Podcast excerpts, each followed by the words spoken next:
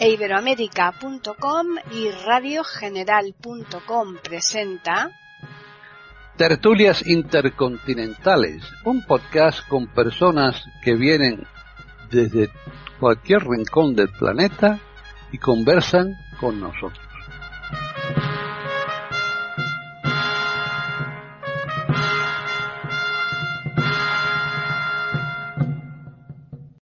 Bienvenidos un día más a Tertulias Intercontinentales en iberoamérica.com. Soy Paqui Sánchez Galvarro y hoy tenemos el grupo al completo, pero vamos, eh, no nos falta nadie y además está la mesa repleta de comida, de bebida, en fin, que es un gusto hoy hacer esta tertulia.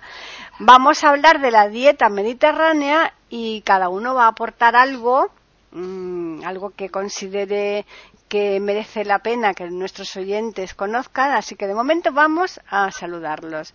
Vamos a empezar hoy, pues, por ejemplo, por Gabriela Isa en Mallorca. ¿Qué tal? Porque me parece que tiene una sorpresa preparada, ¿no, Gabriel?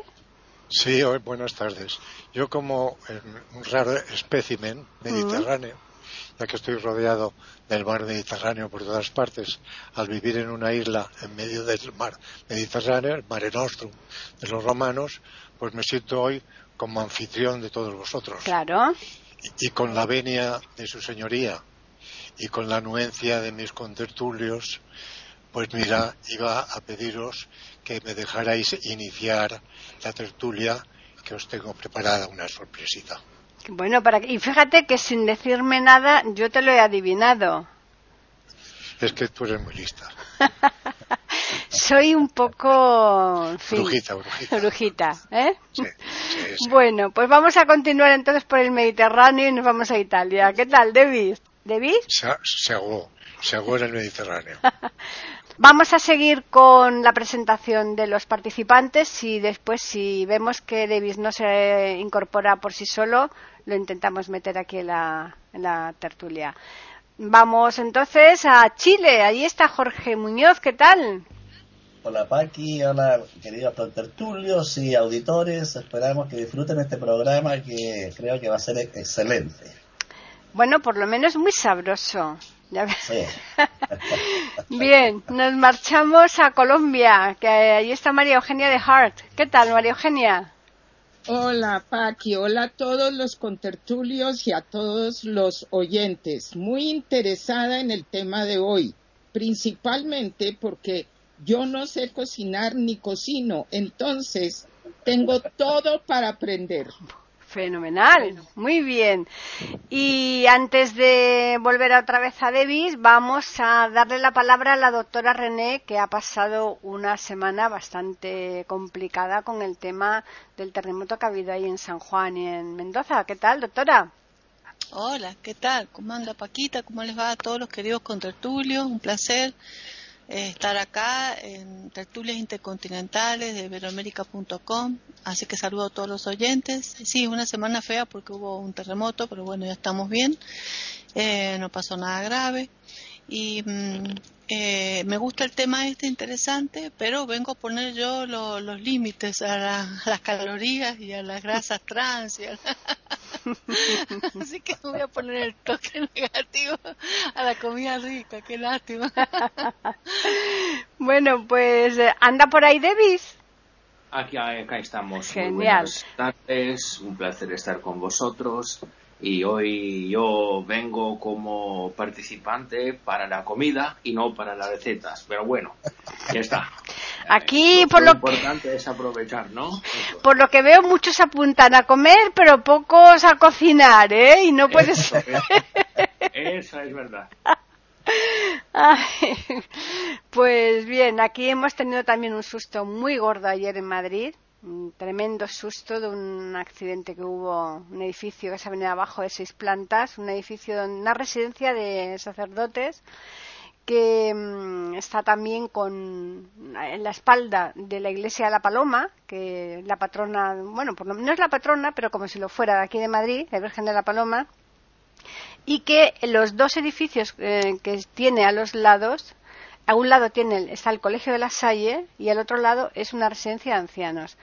y bueno, pues eh, con una manipulación de la caldera de una persona que a lo mejor no sé si sabría o no sabría el caso, es que al manipular la caldera se ha venido el edificio abajo y ha matado a varias personas que iban justamente pasando por la acera en ese momento y para que veáis lo que es muchas veces o las casualidades o el destino o lo que queramos mm, llamar la nieve la nieve que mm, ha, caído la semana pasada tan brutalmente aquí en Madrid que todavía hay sitios mm, donde no se puede transitar, esa tremenda nieve estaba eh, el patio del colegio de los de este colegio que os comento eh, tan mm, arriba de nieve todavía que los chavales no pudieron salir al recreo precisamente por la nieve y eso y la nieve los ha salvado. Todo el edificio, parte del edificio ha caído al patio ese del colegio y justamente, eh, y además en hora del recreo, hora de recreo, o sea que ha sido providencial el que existiera esa cantidad de nieve para que los chavales no pudieran salir al patio. Así que eh, siempre con alegría, siempre con ánimo y sobre todo con unas ganas enormes de comer y de beber, ¿no? Sí. Bien, pues vamos en primer lugar un poco a, centrar mm, en qué consiste la dieta mediterránea. Así que vamos a dar la palabra a Gabriel. Muy bien. Yo que estoy en el meollo, en el meollo, en el, en el centro de lo que es precisamente la dieta mediterránea, nuestra cocina, la cocina insular, balear, yo en el día de hoy quería ofreceros nuestras comidas, nuestras excelencias de las ubérrimas tierras y el mar Mediterráneo y ofreceros una comida a vosotros cinco comensales. Me quito el gorro y el mandril de cocinero, dejo la cocina para encasquetarme mi chaqueta de, de mi club de gourmet y ofreceros como metre y sommelier una comida especial para vosotros, que transmitiréis vuestras sensaciones a nuestros oyentes de algo muy peculiar y muy mediterráneo y muy mallorquín. Entonces, pues eh, voy a preparar la mesa primero, el escenario es importante, una mesa redonda de caoba, voy a vestirla con un mantel de una fina mantelería mallorquina, de una, de una tela que llamamos de lenguas. La industria textil mallorquina tuvo mucha importancia a finales del siglo XIX y del XX, la primera parte del siglo XX. Pasa que luego vino el turismo y como Pantagruel pues se comió todo y han ido desapareciendo muchas artesanías propias de, las islas. Bien, el mantel es un mantel blanco blanco crudo, que cubrirá los cinco comensales que he puesto en la mesa con una separación mm, suficiente, pero no lo suficiente para que podáis hablar y podáis mm, cambiar impresiones de lo que vais a comer. Bien. Entonces, tenemos en el medio de la mesa, he puesto un centro floral con florecillas de nuestra flora mallorquina, flores silvestres, multicolores, de flores de colores muy vivos, que enriquece y da alegría a la mesa. La cubertería es una cubertería de plata antigua que yo heredé de mi abuela, de mi abuela Antonia, eh, la, la madre de mi padre. No está completa, pero sí he podido completarla para vosotros cinco comensales, para lo que vamos a comer, lo que vais a comer vosotros, y yo tener gusto de serviros. Y también tenemos una cristalería. La cristalería son unas copas que me regaló mi hermana mayor en paz descanse por mis bordas de plata de eh, la orfebrería mallorquina del soplado del vidrio que aquí hay una, factoría, la factoría Gordiola, muy conocida, que sopla el vidrio al estilo de Murano. Davis. Seguramente nuestros artesanos aprendieron el arte de soplar el vidrio y hacen unas figuras muy bonitas que el turismo se lleva con mucho agrado en la factoría de Gordiola y esta cristalería, como digo, la voy a servir para que en copa de agua, de vino y de cava podáis eh, degustar lo que ir adentro, poco a poco iremos ganando terreno. Es de un color verde, verde muy tenue. Es un verde que traslúcido pero no es el cristal transparente. Por lo tanto, da color y da vida también a, la mesa. Y la vajilla, he dudado. Si poneros una vajilla que tenga una vajilla china, que es espectacular, roja, pero me da la impresión de que esta vajilla no le iba bien con lo que vais a comer. Entonces he sacado una vajilla Rosenthal que compré en Hamburgo, en Alemania, cuando yo navegaba era joven, que aporté al, al ajuar de mi matrimonio. Y es una vajilla preciosa, blanca, de fino, muy fina, que tiene unos ligeros toquecitos florales en las tenefas y es blanca, como digo, y es muy, muy bonita, es, una muy fina, francamente, la sacamos en muy pocas circunstancias porque eh, da, da miedo tocarla pero a tal señores, tales honores. Bien, tenemos pues montada la mesa, ya podéis ir sentándonos, cada uno en su sitio. Bien, cogéis la servilleta, ponerosla sobre las rodillas, no anudarosla en el cuello, que es muy hortera, eso, es. Entonces vamos a empezar, llamaré a la cocina y empezaremos con unos entremeses. Vamos a empezar con los entremeses marinos. De entrada, vais a tomar unos erizos de mar.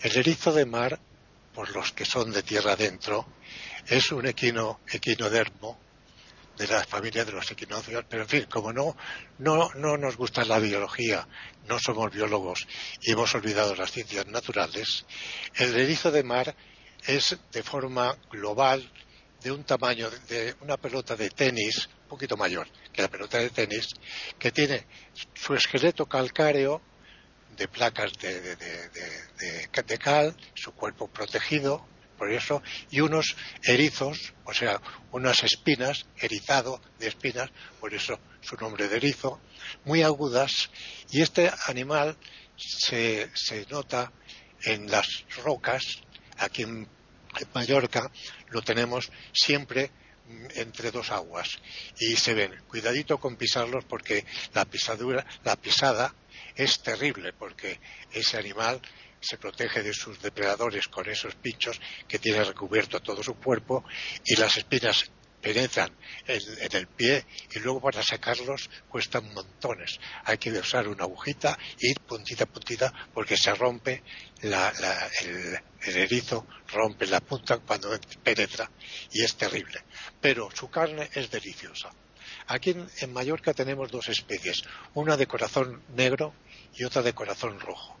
La de corazón negro la rechazamos, comemos la de corazón rojo se puede cocinar el erizo de mar, pero yo he preferido servirlos crudo, porque es un bocado que cuando entra en vuestra boca parece que coméis el Mediterráneo. Es el, el sabor salobre, rico del marisco y se parece mucho el sabor al caviar.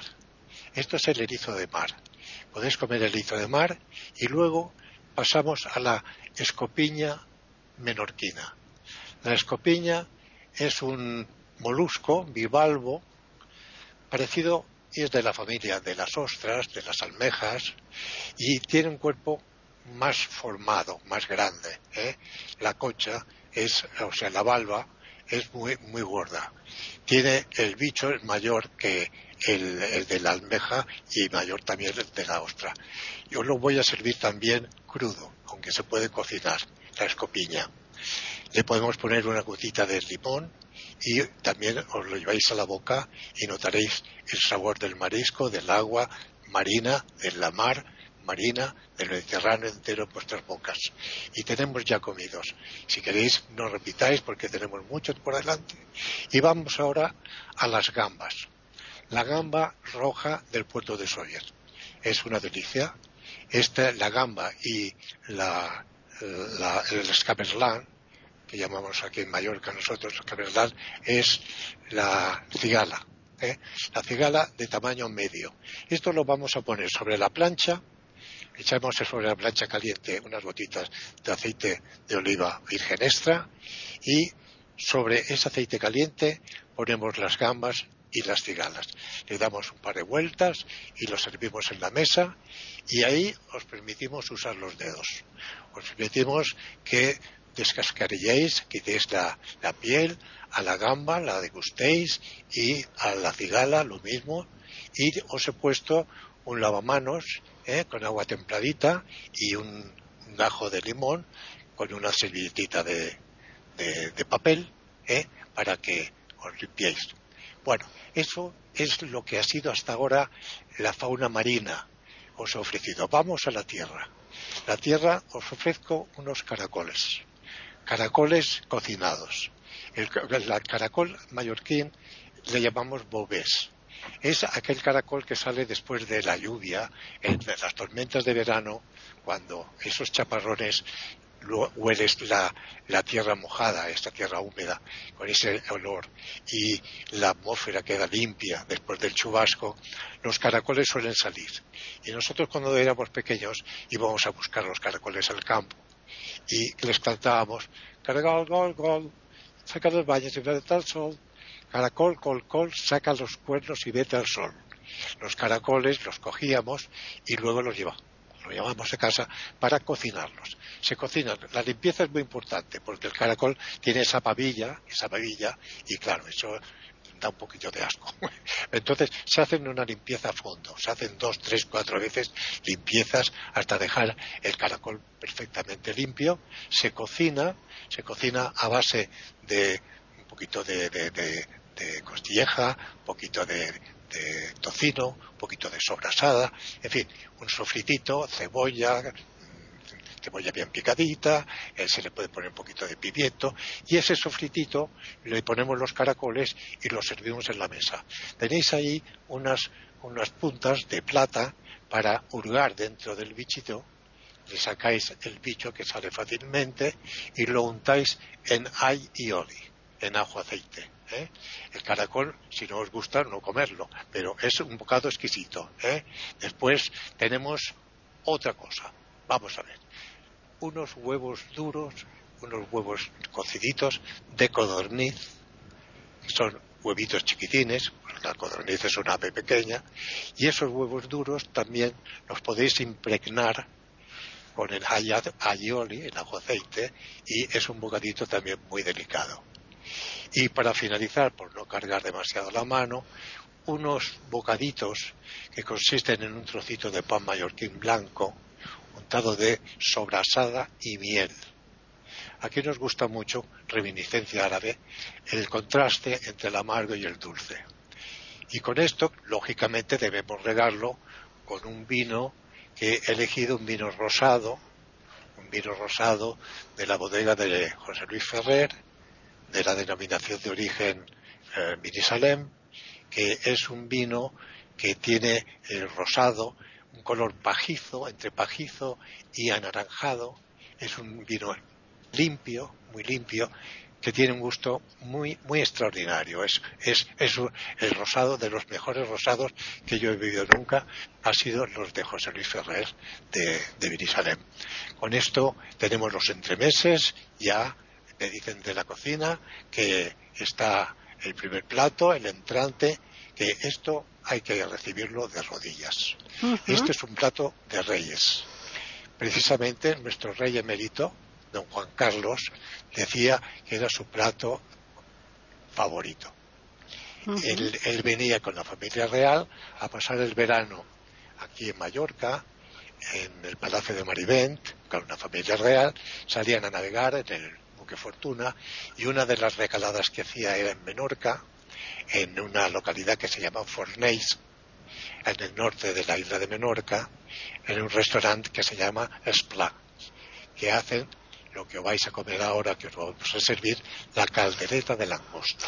Eh, Gabriel, yo creo que mientras que estamos comiendo estos aperitivos, vamos a ir dando paso al resto de participantes y según después terminemos la primera ronda, eh, ya tú nos sirves el primer plato fuerte, porque es que no nos das tiempo a comer. ¿Eh? Así que, después del primero viene el segundo. Claro, pues por eso. Pues por eso vamos a vamos a, que los demás también participen y, a la vez que, vayan comiendo. Bueno, el que esté hablando que, no coma. ¿eh? es que comer con la boca por eso, por eso. Por eso, así que vamos a, continuar con Jorge. Bueno, no, con, eh, porque como ya está recuperado eh, Davis, vamos a seguir con la ronda tal y como lo hicimos inicialmente eh, por el Mediterráneo. Así que Davis, adelante. Están escuchando tertulias intercontinentales en iberoamérica.com. Yo no tengo tantas recetas como mi maestro Gabriel Aiza, que ha propuesto lo mejor que se podía proponer yo, sinceramente, como ya he dicho, casi de broma, pero no mucho de broma. ¿eh? En la presentación, yo, sinceramente, soy muy hábil en comer y muy poco hábil en, cocinar. bueno, yo no, yo por mucha, yo no soy muy hábil a daros recetas. Lo que sí tengo que decir, generalmente, por lo que concierne la, la, dieta mediterránea, son cosas que me imagino ya los oyentes de este maravilloso podcast que es iberoamérica.com ya sabrán, ¿no? Es decir, que es una, una dieta muy saludable, es una dieta que renuncia bastante, de forma bastante importante a las grasas, sobre todo a las grasas no saludables, y entonces se basa sobre todo en el pescado, se basa sobre todo en la pasta, en los granos enteros, y es una, una, una, una dieta que está, goza de muy buena consideración, sobre todo por parte del UNESCO, porque UNESCO ha decretado que la dieta mediterránea es un patrimonio de la humanidad. Entonces tenemos efectivamente una, muy buena posibilidad de eh, mantener esa dieta y de hacer eh, de hacer que efectivamente los alimentos que la componen tengan que ser eh, siempre de óptima calidad. Eso es importante. Y luego yo, yo doy la palabra, cedo palabra, porque otra cosa, muchísimas otras cosas. Luego, como postre, ofreceré una, una recetilla. ¿eh? Mm, muy bien, muy bien, Davis. Eh, yo ya me, me reservo un hueco entre la comida que nos va a ofrecer Gabriel, me voy a reservar un hueco para el postre porque para mí los postres son mm, casi lo más importante de la comida. Así que, en fin, Jorge, Jorge, tu turno. Gracias. Bueno, yo quiero partir agradeciéndole a Gabriel que me haya invitado a su mesa mallorquí, maravillosamente presentada y servida. Voy a levantar mi copa para brindar por la comida y por las tertulias intercontinentales y voy a complementar esta magnífica comida con una pequeña reseña histórica del mar Mediterráneo, porque lo merece. Este mar, como lo conocemos ahora, tiene una antigüedad, una edad de más o menos 5 millones de años. Es el mar interior, el segundo mar interior más grande del planeta, después del mar Caribe. Baña las costas de Europa Meridional, Asia Occidental y África del Norte, con países importantísimos como España, Italia, Grecia, las repúblicas balcánicas, con islas importantísimas como Sicilia, Cerdeña, eh, Malta, Chipre, Córcega y por supuesto Mallorca, la isla de nuestro anfitrión para esta comida magnífica. En este mar, eh, junto a este mar nacieron culturas extraordinarias que están en la base de todo el desarrollo posterior de, la cultura humana, como los fenicios, hebreos, eh, griegos, etruscos, egipcios y por supuesto la cultura greco-romana. Y allí una ciudad mítica extraordinaria que fue ciudad mediterránea, ciudad puerto, que fue la ciudad de Troya. Las cuatro Troyas porque Troya se construyó y destruyó sucesivamente por los conflictos bélicos. Y en la comida troyana estaban precisamente los mariscos, el atún, el delfín y los cereales. Posteriormente, en la segunda Troya, apareció el aceite de oliva y el vino llevado al extranjero, más tarde la carne de tortuga y posteriormente la carne de buey y de cerdo. Este mar tiene alrededor de 17.000 especies reconocidas y una de sus especies estrellas es el atún rojo que por desgracia está en vías de extinción. También este mar, por desgracia, también en la actualidad es uno de los mares más contaminados del mundo con desechos plásticos y químicos que son una amenaza para estas especies.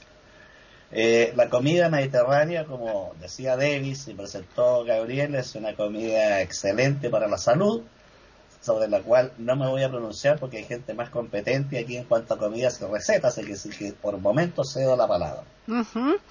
Pues el turno para María Eugenia.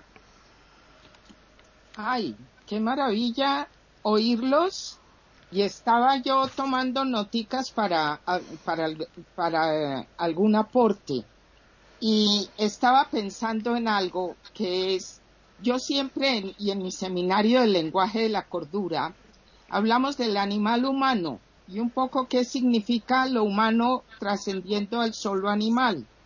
Y me puse a pensar que de pronto de lo que yo podía hablar es el, el qué caracteriza por ejemplo, a ese humano. Y una de las cosas principales, me parece a mí, es la cocina, porque eh, trasciende la sola nutrición. El animal humano fue el que empezó en alguna forma, después de incendios de bosques, yo no sé cómo, pero empieza un concepto mucho más allá de lo que es la, la nutrición. Y eso a mí me parece que es algo fabuloso de que podamos contemplar y porque está la diversidad cultural, de la misma manera que los lenguajes son como el alma de los pueblos y de su cultura, y aunque los animales se comunican, pues la parte humana es la que requiere ya de un lenguaje, como dice Humberto Maturán, el epistemólogo. Entonces, mirando por un ratico lo que es la, la cocina, y hablo desde mí porque yo no soy cocinera ni sé cocinar, no es lo mío, pero por la situación de, de tanto estropicio de mi columna vertebral y las cirugías que me ha tocado enfrentar, etcétera, lo que yo sí entendí mucho es algo que dice la medicina ayurvédica, y es que la medicina empieza en la cocina yo me puse a tratar de aprender lo que mi cuerpo iba a requerir para tanta restauración y reponerse, etcétera. Y con, con la idea de la comida y de la cocina, primero que todo, empecé a aprender sobre nutrición y cocina. Aprendí que ahí también podía aplicar algo de lo cual hablo mucho en el lenguaje de la cordura, que es la importancia de la disciplina pero aprendí que yo hablo del, hay que encontrar el placer de la disciplina, no la disciplina del placer, porque ahí matamos el placer, sino el placer de la disciplina. A veces hay cosas que no son gratas y toca hacer y hay que hacerlas.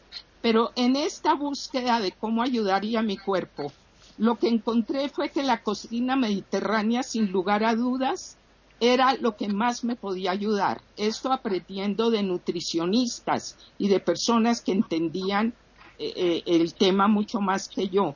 Y fui aprendiendo cómo comer lo que necesita mi cuerpo a partir de entender distintas formas de dietas. Ahí fue donde vi que las cocinas son como los lenguajes son expresiones culturales.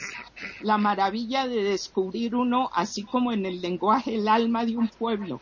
Y ahora, escuchando hablar a Gabriel, yo que había puesto como una nota hablar de esto como aporte, me encantó, Gabriel, escucharte y después ahora con Jorge también, porque ustedes están hablando de esta belleza cultural alrededor de algo que es más de la nutrición. Me encantó oír cómo es la mesa, cada mantel, cada cosa que tomamos en la mano, cómo en la cultura enriquecemos. Y al lado de eso, y no me voy a extender mucho más, pero es que me pareció tan importante, fíjese la diferencia que es la industria de la comida que conduce a la comida chatarra. Por si acaso les interesa, hay un artículo sobre eso en la revista New Yorker muy importante y muy extenso, pero es mostrando cómo la industria en la segunda parte del siglo XX, la industria de los alimentos, al volverse solo lucro, empezaron a fomentar, por ejemplo, adicciones, y en esto participaron nutricionistas y psicólogos, etcétera, de cómo aumentar los niveles de azúcar o de dulce o de lo que fuera para que la persona quisiera repetir la misma cosa, las porciones inmensas, las eh, bebidas eh, gaseosas, etcétera. Y esto condujo a lo que hoy hablamos como comida chatarra, que es lo que conduce a este flagelo, por ejemplo, de la obesidad. Y oyendo ahorita hablar en esta maravillosa tertulia de hoy de la cocina mediterránea, que además de lo maravillosa que es como nutrición, se acompaña de todos los detalles de los que está hablando Gabriel, por ejemplo. Y en distintas culturas hay maravillas y son lenguajes diferentes. Entonces, simplemente para terminar diciendo, para mí, para mi cuerpo, yo concibo la, que la medicina empieza en la cocina, como dice la medicina ayurvédica. Las grasas trans, por ejemplo, que son un veneno, es una de las cosas que utilizó esta terrible idea de industrializar y comercializar, causando todos los daños. De lo que estamos hablando hoy es de la cocina sana, la cocina que nutre, pero no solo el cuerpo, sino el alma, con sus sabores. Y la comida sana siempre va a tener una estética que la acompaña. Así que yo estoy muy contenta oyendo todo lo que estoy aprendiendo ahorita del Mediterráneo, de sus especies, y estoy muy agradecida con la comida cocina mediterránea, porque me ha ayudado a poder caminar y todavía no estar en una silla de ruedas. Gracias. Bueno, pues eh, yo veo que eh, René se ha dado buena prisa en comerse todo, menos los gasterópodos. Eso se los ha dejado ahí todos. O sea que los gasterópodos no es lo tuyo, René. ¿eh? Los caracolitos no, te gustan. Así que veo que los tienes ahí, así que nada, adelante. Bueno, en primer lugar, muchísimas gracias Gabriel por la mesa, está exquisito todo. Un brindis también, un brindis, como dijo Jorge, por este, por este encuentro con esta comida mediterránea. Y, bueno, muy interesante todo lo que han dicho cada uno, ¿no? Eh, y aportado. Sí, yo, bueno, hay mucho para decir. La verdad que tendríamos que estar horas hablando porque cada cosa que van diciendo tiene, tiene su connotación. Eh, en primer lugar, eh, el situar, como dijo Jorge, el lugar, ¿no? Estamos hablando hoy de alimentación o de dietas mediterráneas y, ya Jorge situó en qué sitio, o sea, situó el, lugar o el contexto donde se desarrolla este tipo de, de comidas, que no es lo mismo la comida mediterránea que la dieta mediterránea, porque ahí hay una confusión. Cuando uno piensa en comida mediterránea, está pensando que está comiendo cosas totalmente saludables y no es lo mismo. La comida mediterránea es una cosa y la dieta mediterránea es otra, porque la comida mediterránea en realidad eh, se basa fundamentalmente de, un pila, de un trípode que estaría dado por el trigo, la harina, por el aceite de oliva este, y por el vino. Eh, esos serían los tres elementos fundamentales que siempre caracterizaron a la zona mediterránea. Y de allí, por supuesto, todas las derivaciones.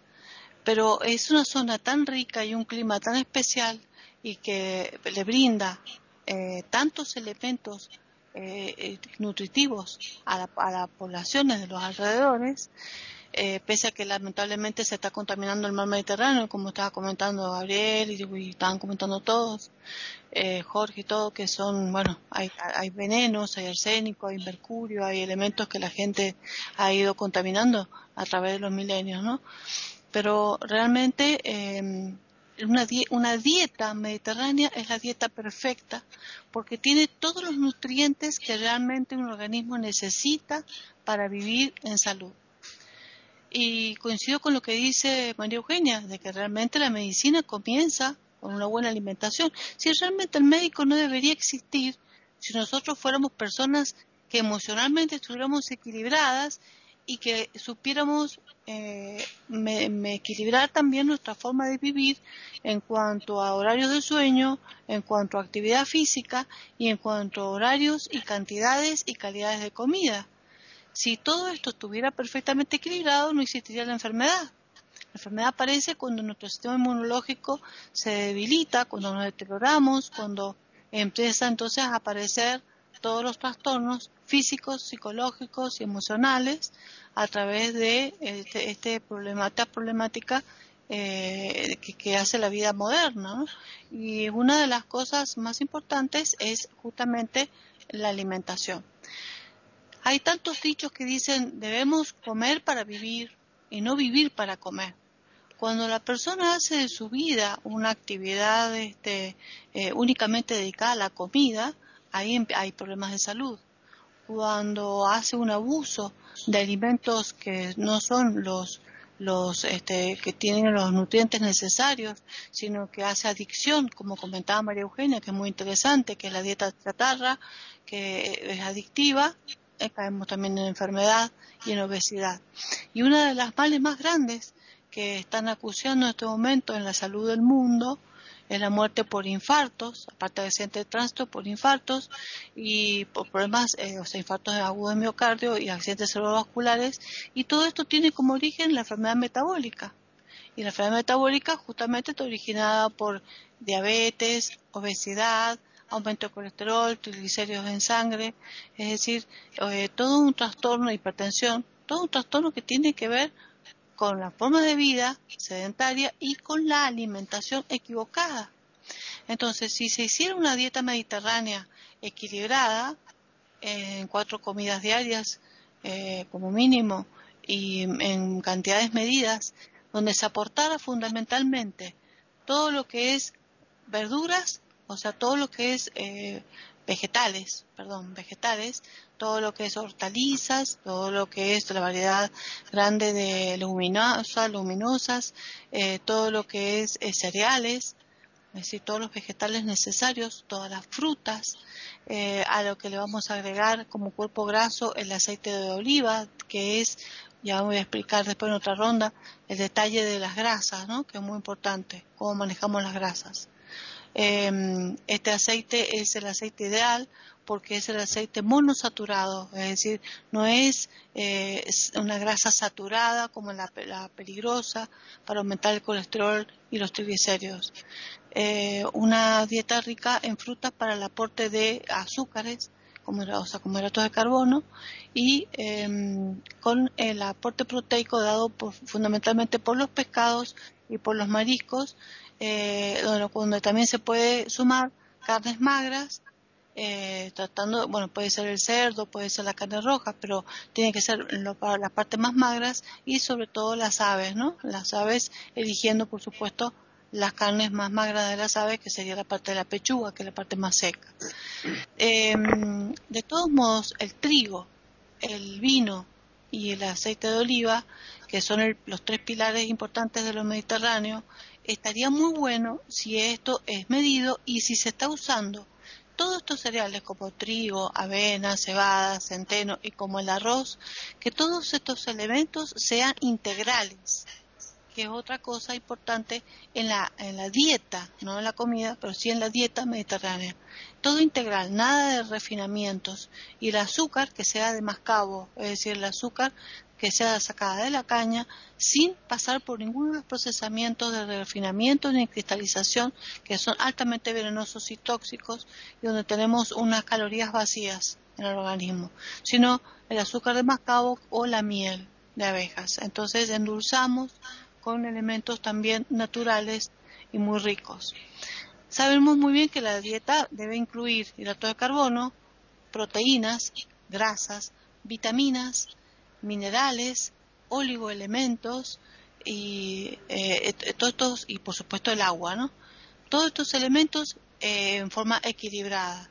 El problema está cuando las proteínas van incorporadas de grasas eh, saturadas, cuando se come exceso de grasa saturada, que está en la manteca, en la leche entera, o mantequilla como le llaman en algunos lugares, la leche entera, en los quesos muy estacionados, eh, está eh, presente en la en todo lo que es la, la, la, carne, ¿no? La carne y la parte grasosa de la carne. Entonces, eh, ahí es donde empezamos a tener problemas. Si sumamos eh, ¿Por qué? Porque ¿qué pasa con esta grasa? La grasa esta eh, tiene los, las cadenas carbonadas. Acuérdense que todo lo que es biológico es, carbonado, ¿no es cierto? Entonces las cadenas carbonadas están todas saturadas, saturadas por, por hidrógeno, oxidilo, es decir, químicamente todo saturado. Entonces esto eh, produce aumento del colesterol y de la parte de la fracción del LDL, que es el colesterol malo que se deposita en las arterias. Mientras que el aceite vegetal dado por el olivo, que es el único aceite monosaturado que no tiene saturación en las cadenas de carbono. Por eso es tan bueno y tan saludable, además de que es riquísimo. Se dice que el Mediterráneo es la parte eh, eh, donde la población consume mayor cantidad de litros de aceite por año que en el resto del mundo. Y lo sabe utilizar, lo sabe vender y lo sabe consumir. Realmente es una maravilla. Entonces, eh, si hacemos una dieta mediterránea, nos garantizamos la salud y si tenemos una salud física, vamos a tener una buena salud mental y un buen equilibrio. Eh, pero, claro, no es asequible para todo el mundo. Eh, no tenemos todos la facilidad de adquirir en todos los países ese tipo de alimentación. Y los mercados y los intereses creados a nivel internacional eh, no, les, no, no les interesa proporcionar estos elementos naturales, ni tampoco está al alcance de muchos lugares pero sí eh, de, proporcionarnos alimentos industrializados, alimentos este, que han sido eh, contaminados, como son eh, no digo con bacterias ni gérmenes, sino contaminados con químicos altamente peligrosos, que, que como las bebidas y como los alimentos de estos industrializados, que ya vamos a hablar más tarde, eh, sobre el peligro que esto reditúa en con respecto al adictivo, sobre todo por el aporte de glutamato de sodio, porque el aporte de sodio también es otra cosa que hay que vigilar. Aún en la dieta mediterránea, si se exceden en el sodio, nosotros debemos consumir 2,5 gramos de sodio por día, que equivaldría para que nos ubiquemos en una cucharita de café chiquita de, sal. Sin embargo, eh, este cloruro de sodio que consumimos lo, tenemos muy eh, aumentado, 3,5, 4, hasta 5 gramos y no damos cuenta, porque no es solamente la sal que le colocamos a los alimentos visibles, sino todo lo que traen los alimentos que nosotros eh, compramos, que ya trae su propia sal. Así que deberíamos no agregarle casi sal a los alimentos y aprender a saborear, porque las papilas gustativas se van adaptando. Se ha comprobado que se pueden ir educando, sobre todo en los niños que son, que son reacios a ciertos alimentos, eh, se puede ir reeducando las papilas gustativas hasta que se acostumbren a una determinada dieta y a una determinada alimentación. Así que ojo con el sodio, ojo con las grasas saturadas y proteger lo que es el hígado y el corazón, por ende también nuestro cerebro quedamos por el momento allí y después seguimos hablando más de, lo, de los alimentos. Muy bien. Ya todos hemos concluido los entrantes maravillosos que Gabriel nos ha preparado. Además, eh, ya ha retirado Gabriel hasta los platos, ya ha colocado los platos que, que, son aptos para los primeros platos. Así que, qué barbaridad. Gabriel es que no, no, no pierde puntada. Yo, antes que nada, eh, antes de darle paso a Gabriel, Mm, comento que precisamente la dieta mediterránea, al parecer, nace en 1948, después de la Segunda Guerra Mundial, en Creta, cuando un retén de soldados norteamericanos eh, están allí y eh, ven cómo comen, cómo comen estas personas. Nada parecido a la comida de Norteamérica, que como decíamos antes, mucha comida chatarra, ¿no? Y entonces eh, empezaron a sustituir esa comida chatarra que tenían ellos por la comida que se estaba eh, utilizando allí. Y ya vieron la maravilla de esta comida mediterránea y fueron un poco los artífices de extrapolarla fuera fuera de ahí de Creta o sea que estamos todos mm, pues eh, bien bien bien contentos con que toda esta dieta mediterránea se haya extendido a nivel mundial y ahora ya vamos a dar paso a Gabriel porque le veo muy nervioso ahí con la comida que se, se le va a enfriar, ¿no, Gabriel? Se va, a pasar, se, va, a pasar, como la ropa. Claro, claro. quería, antes de presentaros, eh, como decía el, el, plato que os anuncié, que es la caldereta de langosta, decir algo sobre la dieta del Mediterráneo. No cabe duda que hay etiquetas. Se come lo que se tiene eh, al alcance. Nosotros hemos comido de lo que nos ofrece la tierra y el mar. Eso se ha venido a denominar dieta mediterránea como existe la dieta atlántica y existe la dieta cantábrica, ¿eh? tan distinta. Sin embargo, eh, cada lugar tiene sus peculiaridades y de acuerdo con eso se alimenta el personal. Pero bien, vamos a lo que a mí me interesa, porque si no se nos va a pasar. He pedido que la sirvieran la, la de la costa. Os quiero decir y recordar que es un plato eh, esencialmente menorquín de la, de la isla de Menorca, dentro del archipiélago Balear, las cinco islas.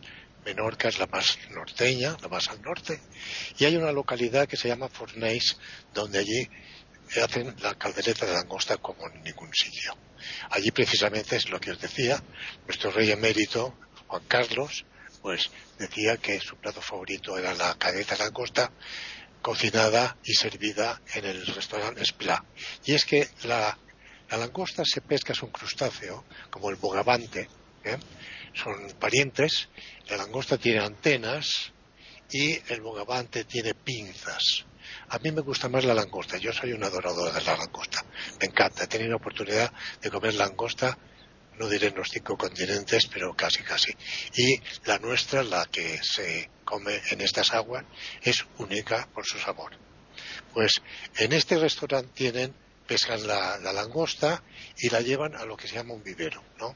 Vivero viene a ser simplemente una jaula dentro del mar donde se depositan las, langostas pescadas y allí se tienen eh, vivas para que estén en su, en su, medio ambiente, que es el mar.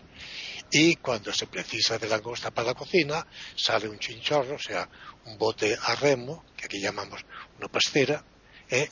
se rema hasta el lugar donde está el vivero, bien protegido para evitar latrocinios. La langosta tiene mucho valor porque es escaso y por lo tanto, como bien escaso, tiene mucho valor. Entonces se lleva a la cocina y se cocina, María, María Eugenia.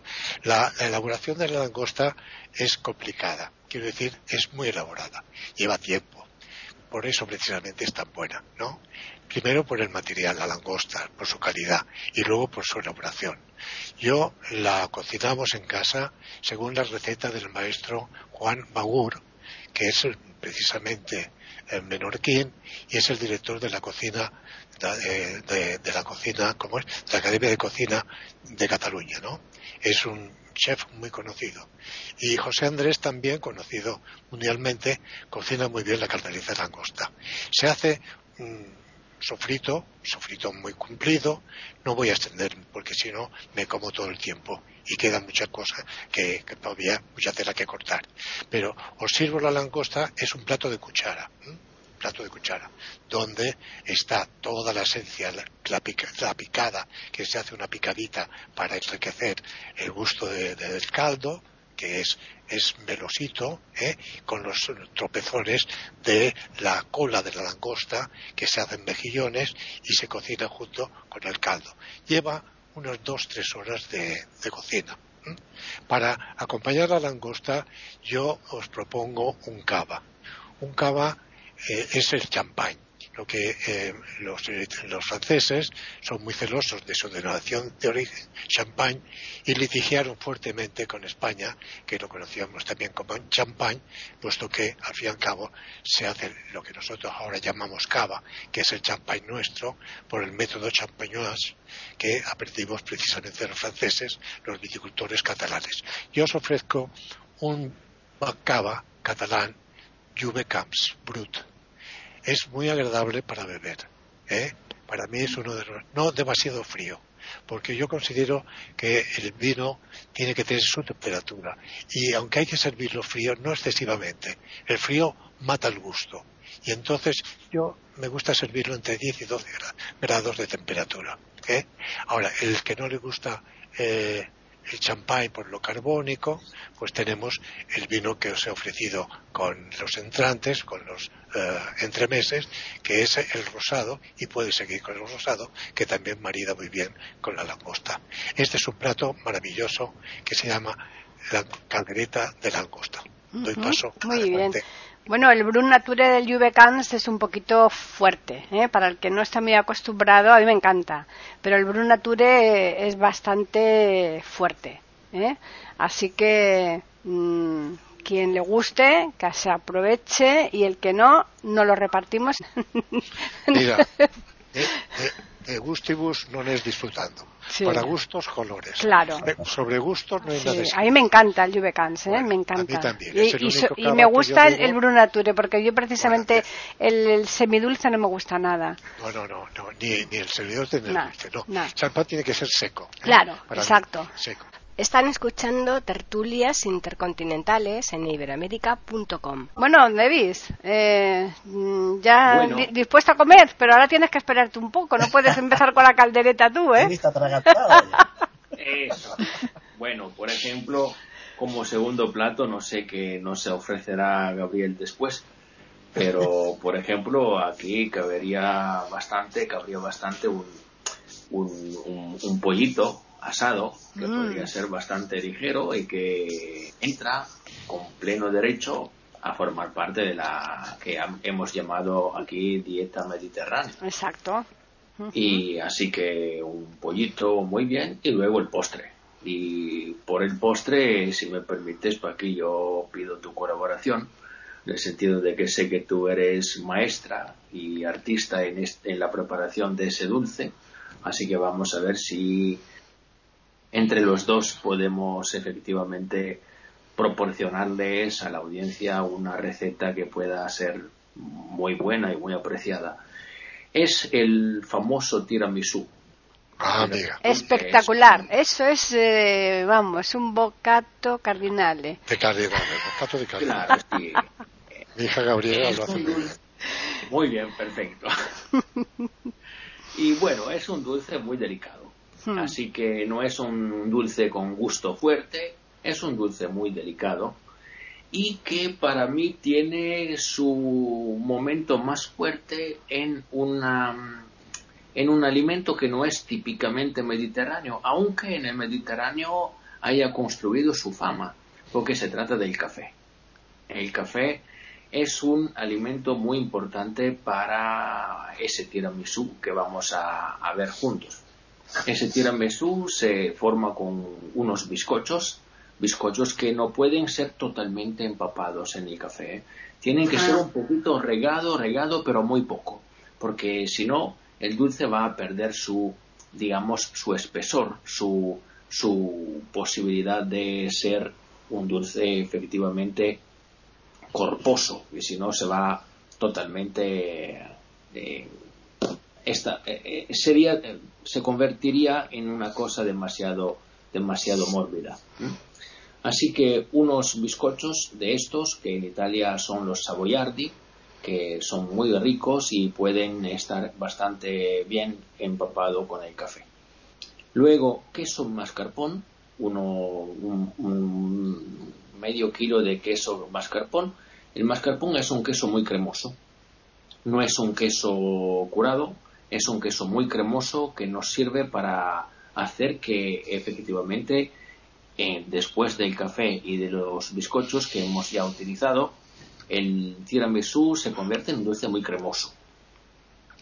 Y luego yo, bueno, claro, tres yemas de huevo, por, por supuesto que sí, porque eso es un, otro ingrediente muy importante.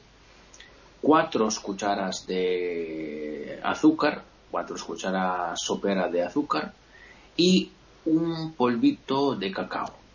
Si un, cacao en polvo para, para concluir ese tipo de dulce.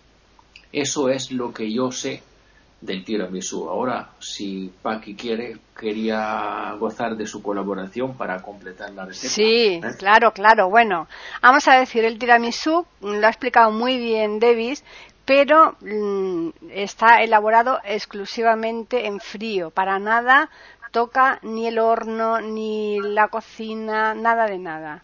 Entonces, la mm, el que el, tiramisú salga bien va a depender fundamentalmente de batir en condiciones el queso mascarpone con los huevos. Ahí te tienes que partir la mano batiendo. Bueno, te puedes usar también cualquier aparato de estos que hay eh, para, para hacer mm, crema, pero desde luego nunca saldría igual que, si lo, lo, bates a mano. ¿eh? Entonces hay que hacer una mezcla de los tres huevos con el queso mascarpone, batiendo, batiendo, batiendo hasta que eso se consiga una crema totalmente homogénea que es la que nosotros vamos a aplicar. Y la forma de hacerlo es mojar esos bizcochos de soletilla, que es bueno buscar bizcochos que sean más bien duros, porque si son bizcochos poco consistentes, al mojarlos se deshacen. Entonces tienen que ser bizcochos más bien duros. ¿Eh? de tal manera que los mojemos en café y los vamos colocando en una fuente, una al lado del otro, una al lado del otro, una fila, cuando terminemos otra fila, otra fila hasta completar la, fuente. Y después le vamos a poner una capa del, de la crema esa que hemos mm, eh, obtenido con el queso mascarpone, la, el azúcar y los huevos. Una capa por encima volvemos a hacer una segunda capa de bizcochos, pero la vamos a colocar al revés. En lugar de colocarla en el mismo sentido que la hemos puesto la primera, para que tenga mayor consistencia ese bizcocho que tenemos, que vamos a conseguir, la ponemos transversales. Si la primera la hemos puesto de, de, de, arriba abajo, o sea, digamos de, desde donde estamos nosotros hacia el frente, pues la siguiente tanda sería de izquierda a derecha, ¿eh? para que lo entendáis. Y así colocamos una segunda tanda de bizcochos mm, mojados, lógicamente, en el café y volvemos a ponerle una capa de, de mascarpone. Y ya al final le ponemos, como decía Davis, el, el queso en polvito, ¿eh? el, perdón, el chocolate en polvito y eso lo dejamos que se enfríe. Cuando está ya bien frío, un par de horas en el frigorífico, ya está totalmente eh, como cuajado todo, ¿no? Eh, consistente y eso no, es espectacular el sabor tan rico que tiene. Pero vende muchísimo tiramisú falso.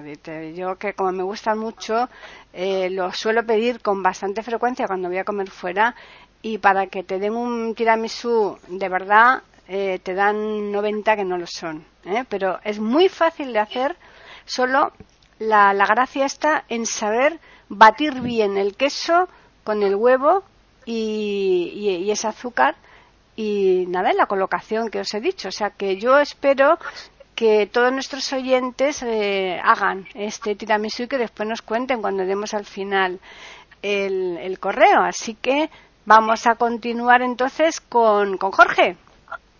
Gracias, Paqui. He quedado perplejo con este tiramisú. Eh, bueno, eh, el vino rosé que nos ha ofrecido Gabriel está exquisito. Quiero contarle a nuestros auditores. Acá en Chile, cuando un vino alcanza un alto grado de calidad y sabor, decimos este vino está de, de mascarlo. Así que estaba mascando este rosé mallorquí. Y con solo los entremeses ya he quedado como Sancho Panza en la ínsula de Barataria, es decir, una sabiduría salomónica para enfrentar lo que viene. Eh, el, escritor colombiano Gabriel García Márquez, preguntado una vez por un periodista sobre cómo sabía él cuando una obra literaria estaba terminada, respondió con mucho humor igual como una dueña de casa sabe cuando un guiso está bien preparado y terminado. Me parece una excelente guía para quienes quieren escribir, porque guarda una gran relación. Volviendo a nuestro tema principal, eh, voy a referirme a un libro maravilloso que ojalá puedan leer, que se llama El estrés de Jesús, escrito por un médico español llamado Daniel López Rossetti. Lo interesantísimo de este libro es que no entra en el tema religioso, sino que intenta describir la salud física y psicológica de este personaje que tanto ha marcado la historia de Occidente a partir de la opinión de un médico, o sea, como si lo tuviera en su consulta, que le va a hacer un examen general. Y para hacer ese examen se basa en los datos que conocemos, los evangelios, los libros de Flavio Josefo, y algunos escritos posteriores de la cultura romana. Y por supuesto, algunos datos que proporciona eh, Cayo Suetonio en su libro. Entonces él se traslada, por supuesto, a la época de Jesús, a su geografía, costumbres y hábitos. Vemos que en Galilea la mayor parte eran judíos pobres, eh, una minoría de ricos, digamos, que tenían otro tipo de alimentación. Entonces él observa la alimentación y los hábitos de los pobres, judíos de la época, partiendo de la base que Jesús era hijo de un carpintero viejo, de una muchacha, y entonces observa que la alimentación de esa época era esencialmente vegetariana, teniendo como base el trigo y sus derivados, también la cebada y sus derivados, el pan de cebada, cereales como la lenteja y los garbanzos, y hortalizas como la lechuga, el berro y la achicoria. A eso se agrega, obviamente, frutas de la zona como higos, manzanas, granadas y los frutos del olivo, la aceituna y el aceite. Y el vino, había muchas vides en Galilea, y el pescado. La carne estaba completamente ausente de la mesa de los pobres, solamente en la mesa de los comerciantes ricos. Por lo tanto, Jesús era hijo de estos hábitos alimenticios. Entonces él concluye que con esta dieta tenía bajísimos niveles de colesterol, una eh, presión excelente y niveles de glucosa y grasa bajísimos. Enseguida, analizando que era desde muchacho, tuvo que ayudar a su padre en las labores de carpintería, tenía bastante fuerza en las manos y brazos, y ya después como predicador caminaba días enteros, kilómetros y kilómetros, por lo tanto concluye que además de ser un hombre de salud perfectamente sana, era de un tipo esbelto y atlético. Nótese que aquí está haciendo un análisis puramente médico, no entra en ninguna consideración religiosa. Eh, por lo tanto, teniendo esta salud física excelente, tenía un alto grado de resistencia al estrés. De modo que un ser humano con esta dieta, en la actualidad, con ese nivel de ejercitación física, eh, sería un hombre también de alta resistencia al estrés y extremadamente sano. Es, un libro sumamente novedoso, hacer el análisis médico de un personaje que ya no está presente, que tiene más de 2.000 años de antigüedad, pero basado en los datos de la alimentación, geografía y hábitos de la zona, de Galilea en este caso quiero terminar esta pequeña ronda señalando que acá en Chile también tenemos gran abundancia de pescados, mariscos y especies marinas. La langosta de Juan Fernández, que se exporta, es extraordinaria. Otra variedad de cangrejos que es la jaiba. Y variedad de mariscos como el erizo, efectivamente las lenguas de erizo son exquisitas, también hay ostras, choritos, no sé cómo le llaman en España, chorito pequeño y el choro maltón grande y el choro zapato, que es el porte de un zapato, como indica su tamaño, también hay ostras y ostiones, navajuelas, variedades de peces como lenguado, congrio, pejerrey, reineta, sierra, corvina, corvinilla, etcétera. O sea, es un país muy rico en peces y mariscos, sobre todo en la zona sur, que son mares de temperatura fría, y por lo tanto se da una variedad de mariscos eh, de sabor muy especial. Por el momento quedo aquí. María Eugenia. Ay, qué fascinante todo lo que estamos eh, compartiendo y esto de Jesús me pareció particularmente interesante. Gracias. Si alguien es espiritualmente elevado, debe estar físicamente bien también. Ojalá las dos cosas van juntas. Se me estaban ocurriendo varias ideas y de pronto pescando de cada uno algo que dijo René, la educación del paladar, de las papilas gustativas, porque con esta idea de que en el animal humano trascendemos la nutrición simplemente, estaba yo pensando cómo es interesante dentro de las cosas culturales y la educación del paladar es una de las más importantes. Por ejemplo, en mi caso, y como he acompañado a muchas personas en situaciones muy, muy complicadas de salud, etcétera, y una de las variantes es la alimentación, yo siempre le digo a la persona, según su forma, según sus gustos, etcétera, pero en todos los casos ha habido algo muy interesante y es que estamos con costumbres de lo que sea y de mucho de la comida de paquete y de sacar cosas que me agradan y otra cosa no me gusta. Pero cuando una persona ya se mete en serio por la motivación de su salud, ojalá fuera por simple la consideración, lo que empieza a darse cuenta es que en la medida en que empezamos a comer sano, y esto de la dieta Además es maravilloso la, dieta mediterránea y las que son sanas porque tienen tantos gustos distintos, pero pasa una cosa muy interesante. A mí me pasó y después vi que se replicaba en las personas.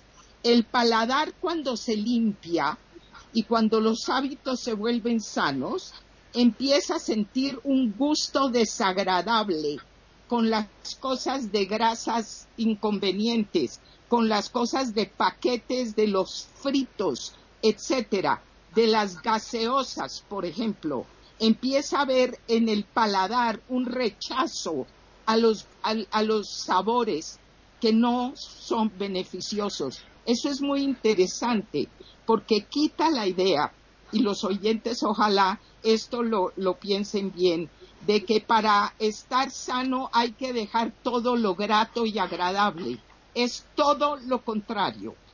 Es empezar con el buen paladar a entender por qué las distintas culturas en sus cocinas hacen cosas que pueden ser deliciosas para, para el paladar. Es yendo más allá de la nutrición. También pensé, fíjense, más allá de la nutrición, se acompaña de texturas. Y ahorita hablaron del tiramisú. Quiero decirles a Jorge y a Paqui que me, se me vinieron las lágrimas porque mi tía predilecta, que adoré, su especialidad, hacía muchas cosas, pero el tiramisú para ella era la cosa más maravillosa. Y recordé la importancia de las texturas. Fíjense, eso es más allá de la nutrición. ¿Por qué uno no puede tomar un buen vino? Ah, hemos hablado ahorita de los vinos que acompañan, de los licores y por qué uno no puede tomar un buen vino en una en un vaso desechable de plástico diría uno que da lo mismo para el paladar no no da lo mismo esto me hace pensar realmente de lo que estamos hablando hoy. Es una dimensión muy importante cultural y hasta política de lo que es la cocina porque alrededor de la cocina de nosotros los animales humanos está la reunión de comunidad, las celebraciones, algo que nos ha quitado la pandemia y que lamentamos y queremos recuperar, tiene que ver con la cocina compartida, con la comunidad, con esa belleza que nos está brindando Gabriel, gracias hoy, porque yo me siento sentada con ustedes compartiendo cada cosa y estamos viendo que alrededor de este tema están los gustos, las texturas, la comunidad y un elemento que alguna vez leí que alguien decía que el engrudo, el pegamento de la civilización es la cortesía. Y alrededor de estas maravillosas expresiones culturales de la cocina, tenemos las buenas maneras en la mesa, tenemos el cuidado con los cubiertos, por ejemplo, cuando Gabriel nos dice, es un plato de cuchara, es una cosa hermosa donde le dedicamos algo que no es solo físico, esta cocina de la que hablamos hoy para mí es una fehaciente prueba de la dimensión espiritual avanzada porque los animales la tienen, pero el animal humano desarrolla su espíritu. Todo lo que estamos hablando hoy me está dando una cosa que me conmueve mucho porque es salud y salud física y del espíritu. Y entonces este recuento de, la observación de un médico acerca de una figura como Jesús o Yeshua, que era su verdadero nombre en hebreo y arameo, me conmueve todavía más. La medicina empieza por la cocina y lo espiritual, de pronto que también por ahí comienza. Gracias por todo lo que han dicho. René, están escuchando tertulias intercontinentales en iberoamérica.com. Eh, es muy lindo, muy muy interesante lo que van diciendo cada uno y uno va mm, quedándose con ganas de contestarle a cada uno en su momento, ¿no? Eh, ya casi tengo ganas de comerme el postre de Gabriel, vamos a ver qué pasa. el tiramisú me encanta, y a mí me gusta mucho el queso mascarpone en, el cheesecake. No sé si ustedes han comido cheesecake. es, es, la torta, una torta plana, o sea que tiene como base, en vez de tener esas galletas mojaditas en, o bizcochos, como dicen ustedes, en café, tiene una, una base de, de un bizcocho liviano de, hecho de naranja y todo el queso mascarpone batido de la misma manera que el tiramisú, en una capa gruesa y arriba frutos rojos en el medio, todos los frutos rojos, el casis, el, arándano, este, las fresas, las frutillas, eh, bueno, las frambuesas, todos esos frutos rojos arriba, con todo el jarabe arriba de los frutos rojos, es un exquisite. El queso mascarpone es riquísimo y pasa lo mismo que le pasa a Paquita, o sea que que no todos te, te, te, estafan, o sea, te dicen, sí, te hecho con queso mascarpone este cheesecake, sí, sí, sí, por supuesto, y no, es queso crema batido, queso, crema, ese queso crema fino, pero no le ponen el mascarpone, el mascarpone cuesta conseguirlo y tiene que ser en una confitería buena para que sea realmente ese queso, si no, no es tiramisú, a mí también me pasa lo mismo, y si no, no es cheesecake, bueno. Eh, con respecto a todo lo que decía eh, eh, como es Jorge y, también lo importante que también decía María Eugenia, ¿no? Eh, el espíritu es, claro que es importante porque si, si bien nosotros sabemos que debemos comer para vivir, como eso como le dije más temprano, dime qué come y te diré quién eres, ¿no? Es decir que eh, ese, ese, tipo de comida eh, grasosa, abundante, eh, ese famoso dicho que hay, acá hay un dicho muy popular en Argentina que no será en otras partes de la América, no sé, que dicen todo bicho que camina va a parar al asador, ¿no? Es decir, se comen todo. Hay gente que le encanta comerse todo las víboras, las arañas, las serpientes, los eh, como los chinos que se comen todo, los murciélagos, los bichos, todo, entonces todo bicho que camina piensan que tiene que puede ser comestible y no es así. La naturaleza tiene animales salvajes que no son comestibles y animales eh, de, con, de, con carnes muy grasas que no son comestibles. Lo ideal sería eh, por ejemplo, una vez hice un interrogatorio a una persona muy añosa, que tenía 123 años, acá en el norte argentino de vida, y lo más bien, la persona anciana con todo su familión, hasta sus chosnos, ¿no? O sea, sus hijos, nietos, bisnietos, tataranietos y chosnos. Eh, y decía, ¿cuál es el secreto, abuelo, para que usted viva tanto? Y lo más lúcido, ni sordo, ni ciego, ni cataratas, ni artrosis, nada. Ustedes dicen, ¿cómo? ¿A qué? ¿Cuál es la fuente eh, sagrada de la juventud? Es comer las cosas que produce la tierra, dijo él. Si yo como nada, con mi mujer hemos vivido muchos años, porque siempre comemos lo que la tierra nos da y estamos hablando de gente humilde de campo. Eh, es lógico, deberíamos comer lo que geográficamente eh, nos da el sitio donde hemos nacido también, ¿no? Eh, ahora estamos hablando de la dieta mediterránea, que digamos que podríamos considerarla, de acuerdo a los estudios médicos, la más perfecta, la más perfecta porque tiene todo. Tiene, como dijo bien clarito recién Jorge, que volvió a repetir, todos los vegetales, todos los, granos, eh, tiene todos los cereales, las frutas, y debe tener todas las grasas necesarias, las proteínas necesarias, los nutrientes necesarios. Pero ¿qué pasa? El hombre comete el error eh, grave de el exceso y comete el error grave de ir a aquellos alimentos que culturalmente eh, comenzó a comer en su hogar. Porque el problema acá es sociocultural también. O sea, es muy complejo. No podemos hablar así en una charla todo lo que pasa en cada país. Imagínense en vastas regiones del mundo que no les queda otra que comer lo que comen. Por ejemplo, hay lugares del mundo que ustedes saben que no comen es arroz. Claro que no es el arroz refinado blanco que compramos acá, es el arroz integral, ¿no? El arroz que tiene toda la chalita, que tiene todo el complejo B, vitamínico B1, B6, B12, que es importante, y tiene también hierro, si no terminarían con severas anemias. Eh, pero eh, no, no, no, pues no, hay muchos pueblos que no tienen la posibilidad de probar una dieta mediterránea. Acá, una dieta mediterránea en Argentina es imposible de llevar adelante para una familia. Económicamente imposible. No estoy exagerando, realmente es imposible.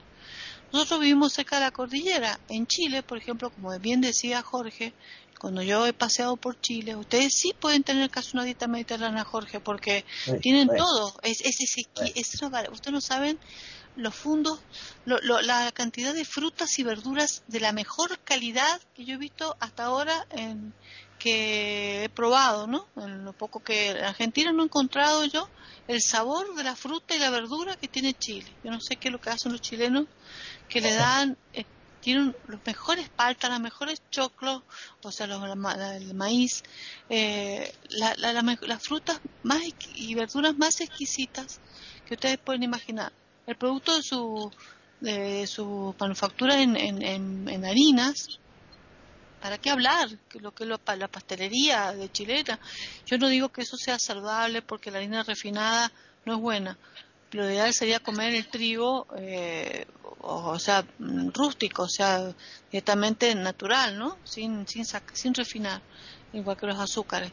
Pero qué exquisitez, por favor. Y bueno, ni que hablar los mariscos, eh, nosotros cuando hemos ido a Chile siempre hemos tenido traído de allá las latas en latas, porque como te traes los pero allá ellos, son productores de, de, y, expenden y exportan grandes cantidades de mariscos.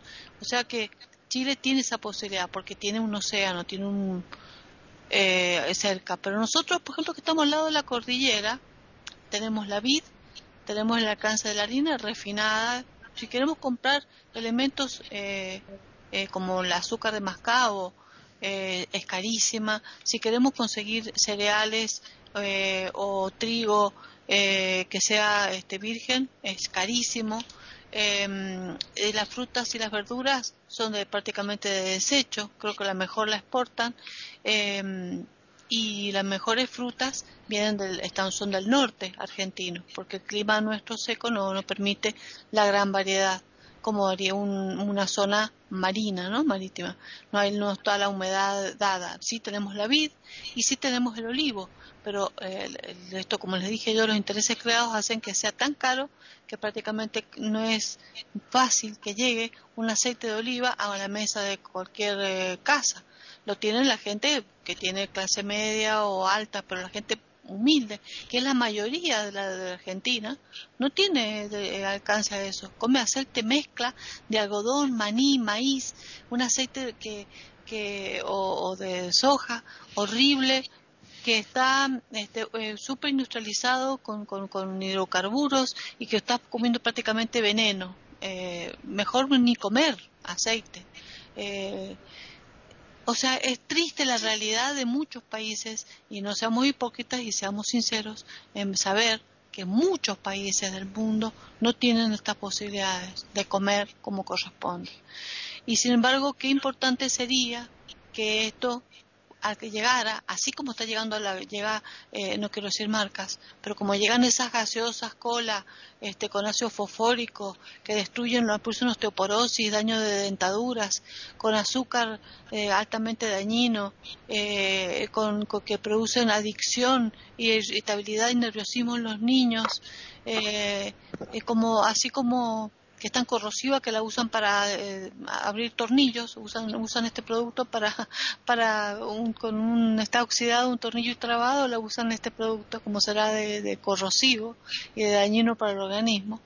Este, el daño que le, generan a, los intestinos, al hígado y al aparato circulatorio, eh, comer todos estos alimentos que, que son de grasas saturadas, que aumentan el colesterol malo, que es el LDL, que se deposita en las arterias, y comer alimentos proinflamatorios, como son estas grasas trans que comentaba María Eugenia más temprano, que es gravísimo comer todo esto porque nosotros normalmente, normalmente en nuestra vida, con el estrés que vivimos, con, nuestras actividades metabólicas normales, eh, cuando tomamos alguna medicación que es tóxica, cuando respiramos sustancias tóxicas o inhalamos sustancias tóxicas sin querer por el ambiente, continuamente estamos produciendo factores eh, redox, es decir, eh, elementos oxidativos, que es el oxígeno, que tiene eh, eh, la, valencia, dos valencias libres y eso eh, irrita y daña cada epitelio y porque altera las membranas celulares. Entonces hay artículos españoles muy interesantes que hablan de cómo mejorar la piel humana con el omega 3 y no comiendo harinas, por ejemplo, claro, pero se refiere a la harina refinada, ¿no? A estos productos de bollería, de confitería.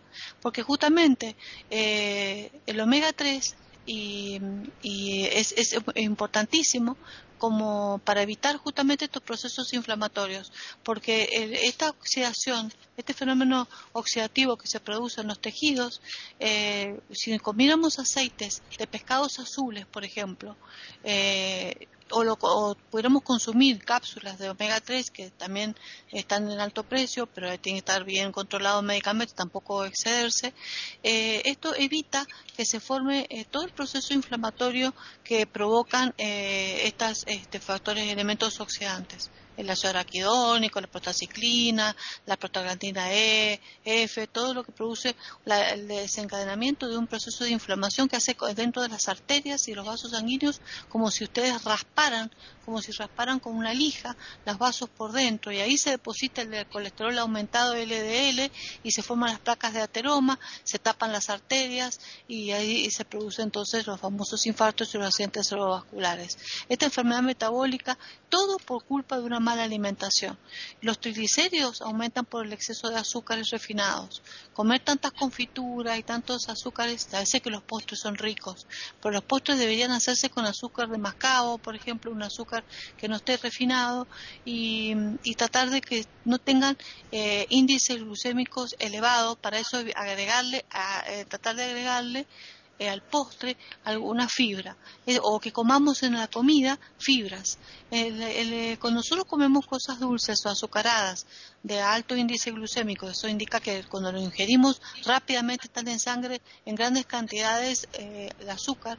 El azúcar hace hacer un boom al páncreas de gran producción de insulina para poder lograr que ese azúcar, que es dañina, porque irrita y daña los vasos por dentro, no, no esté circulando. Entonces hay que meterlo rápido en los tejidos y eso genera aumento de, depósitos en reserva que son los triglicéridos, que son las grasas eh, eh, que nosotros tenemos en el abdomen acumulado en el cuerpo como obesidad. Entonces es importante de que si nosotros comemos comidas con fibras, ese, ese exceso de azúcar va a ser arrastrado hacia abajo, hacia el intestino y no vamos a absorberlo tanto. Por eso podemos comer cosas muy ricas, pero tenemos que saber combinarlas. Por eso es importante entonces que tengamos en cuenta que si vamos a comer frutas, sean frutas eh, frescas y no tantas veces al día y elegir las que menos fructosa tienen. Si vamos a comer postres, que sea con, no con azúcares refinados y con lácteos descremados en lo posible para evitar tanta grasa saturada. Si vamos a comer em, eh, alimentos eh, o cárnicos, que sean en lo posible aves que sean la parte de la pechuga y elijamos estos, estos peces o mariscos que no sean tóxicos, elijamos los menos tóxicos. Porque si tenemos ácido úrico alto, ojo también con el riñón, hay que también saber qué cada estado metabólico tenemos. Si vamos a elegir eh, vegetales, todos, todos los que se les puede ocurrir son altamente nutritivos y proveen todas las vitaminas, magnesio y calcio que necesitamos. Y ni que hablar del hierro. Así que elijan todos y todos los de estación en lo posible, que son los mejores recibidos para el organismo. Por algo existen los frutos de estación y, los vegetales de estación. Eh, si vamos a elegir estos vegetales, acuérdense que sean los eh, vírgenes, no los refinados. ¿Eh? eh sí, con su chalita, todo lo que sea integral, lo que llamamos integral. Eh, si vamos a usar aceites, tratemos de conseguir, aunque sea en pequeñas cantidades, el aceite de oliva. No usemos otros aceites que son muy tóxicos para el organismo por la preparación que usa el humano para poder obtenerlos, la técnica química que se usa altamente tóxica.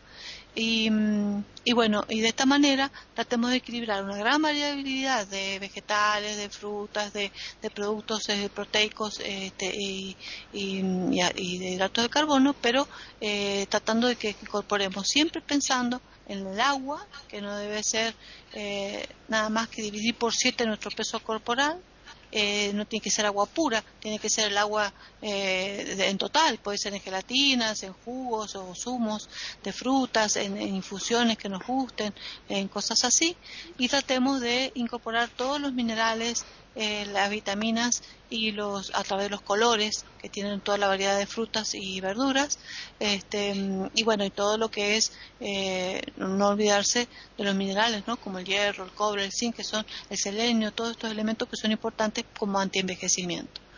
Bueno, no consumir elementos industrializados, los alimentos industrializados, esos como las salchichas que se compran, los panes esos que se usan para comer esos panchos, eh, eh, bueno, no sé cómo le llaman en, ustedes en América Latina, pero como le llaman en Estados Unidos, hot dogs, esos, las salchichas le llamamos nosotros, bueno, eh, esos panchos que son la palta mayo que comen en Chile. bueno, es, eso de salchicha es mala, ese pan es malo, este, ni que hablar de los aderezos que, no sean, que, sean neutralizados, no, traten de hacerlos caseros, que se pueden hacer muy bien, aderezos riquísimos, caseros, eh, usar todas las hierbas que esos son expertos los mexicanos y los chilenos en usar todas las hierbas eh, y todos los, eh, los ajíes y todos los condimentos que pueden darle mucho sabor a la comida y que pueden ser muy ricos, muy nutritivos eh, y que dan un rico sabor sin tener que usar tanto sodio para poder condimentar los alimentos y que aparte son conservantes de las carnes. Así que eso sí eh, está interesante como condimento rico. Bueno, eso nada más. Bien, pues ya el tiempo se nos ha echado encima, así que a modo muy rapidito, Gabriel, termínanos el menú antes de despedirnos porque... Lo, siento, lo siento, pero yo tengo para mucho rato porque yo había preparado el tema de otra forma y francamente no, no, nos queda tiempo. Hmm. Por lo tanto, con lo que habéis comido vais que chutáis. Por lo tanto, tomar una tilita, una manzanilla y ala, ya la siesta. ¡Qué barbaridad! Bueno, pues nada, vamos a recordarles a los oyentes que nos pueden escribir al correo que tenemos que es tertulias y también pueden hacerlo al Twitter e iberoamérica con las iniciales EI y la A de América en mayúsculas. Eh, agradeceros a todos todo lo que nos habéis ofrecido y esta mesa que hemos compartido genial gracias a la elaboración fantástica que ha hecho Gabriel, que yo creo que seguro que le ha ayudado Charo, porque no creo que tú, Gabriel, la hayas hecho solo. No, no, no. En este caso hmm. me puedo poner la medalla de ¿Te la has puesto tú solo? Claro que sí. Ay, qué bueno. Pues...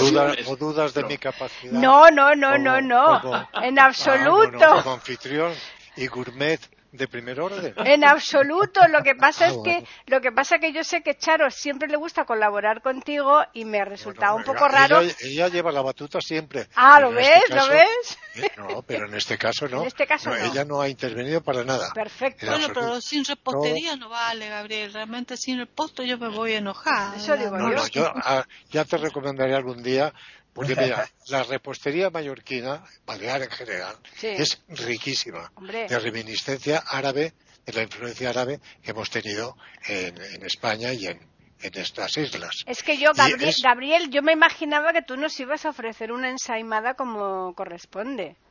No, pues te equivocas, fíjate. ¿Sí? no, te equivocas. Hay otras excelencias mejores que la ensaimada. Fíjate. Pues, pues es que para mí la ensaimada era, eh, eh, vamos, el punto que yo estaba esperando aquí como agua de mayo. pues te puedes quedar sentada esperando. Bueno, en tu recetario de cosas de Paqui tienes estos platos. Eh, sí, claro, claro que los tenemos, por supuesto. sí, sí, sí. Así que, bueno, Gabriel, mm, yo desde luego espero que en otra ocasión tengamos oportunidad de que nos demuestres esas, esos platos que se nos han quedado sí, en si el me das tiempo, sí, pero sin tiempo no puedo explicar todo lo que tengo. No, no, claro, lo que pasa es que... platos muy elaborados, platos que requieren... ¿eh? Por supuesto. Volveremos aquí, como siempre, el lunes, que es el día que, que tenemos estas tertulias intercontinentales, de manera que Mm, le agradecemos siempre la colaboración de todos, la escucha de nuestros oyentes y les emplazamos para que vuelvan aquí a iberoamérica.com para escuchar una nueva tertulia intercontinental.